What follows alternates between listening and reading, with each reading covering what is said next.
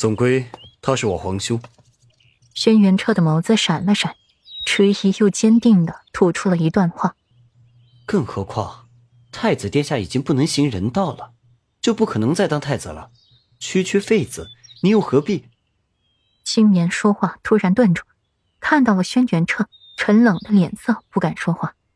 背后飞叶主子，下去自领二十招。是。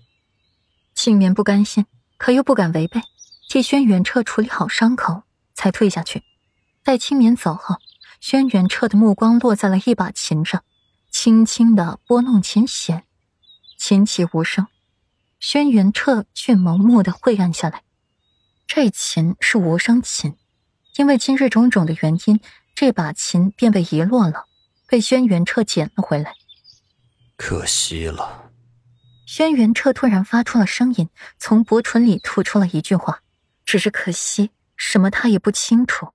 是之前说但愿不要和裴玉打上交道，可是到了那一刻。”见着这被遗落的无声琴，又克制不住自己把它捡了回来，想着日后可以亲自还秦于那千娇百媚的世子妃。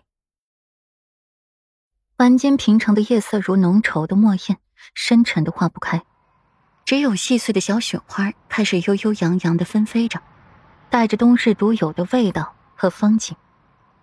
处处夜深人静，只有驿馆内灯火通明。连续不断的痛苦的呼声传出，轩辕浩紧紧的拽着身下的床毯，手上的青筋暴起，满头大汗，一直强忍着，倒也倔强，倒是不肯让太医给他诊治。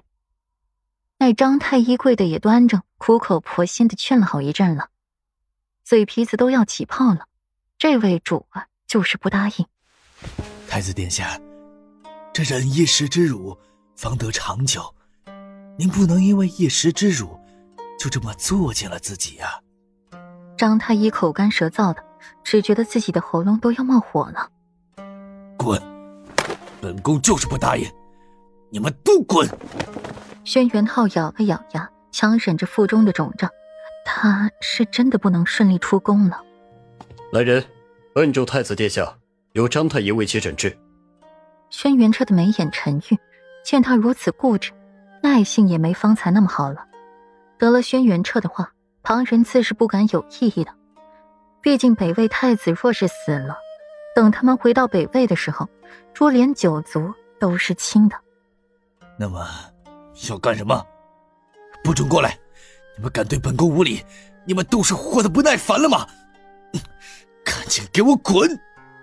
轩辕浩见他们想要用强，不由自主的往后退。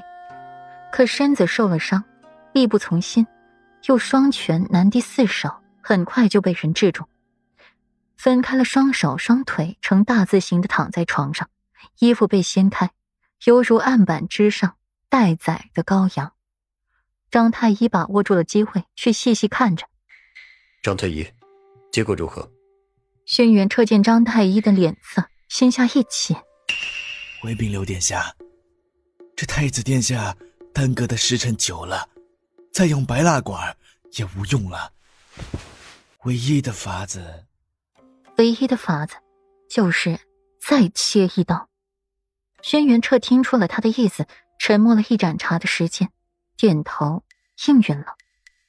据说从开刀到敷药，再到轩辕昊的衣食住行，几乎都是轩辕彻一手打理的。只不过这一切都只是后话了。长孙允没有回驿馆，倒是去了皇帝亲赐的国师府。娄烨闭目凝神，耳边是人轻踹茶水和浅浅的呼吸声。沉默良久，最后还是娄烨先开了口，嗓音沉稳：“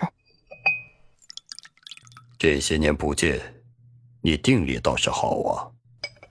一切都是师尊教导有方，不然长孙羽哪有如今这份能耐？”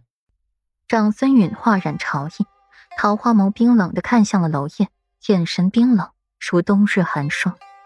哼，小徒弟，你这话可是折煞为师我了。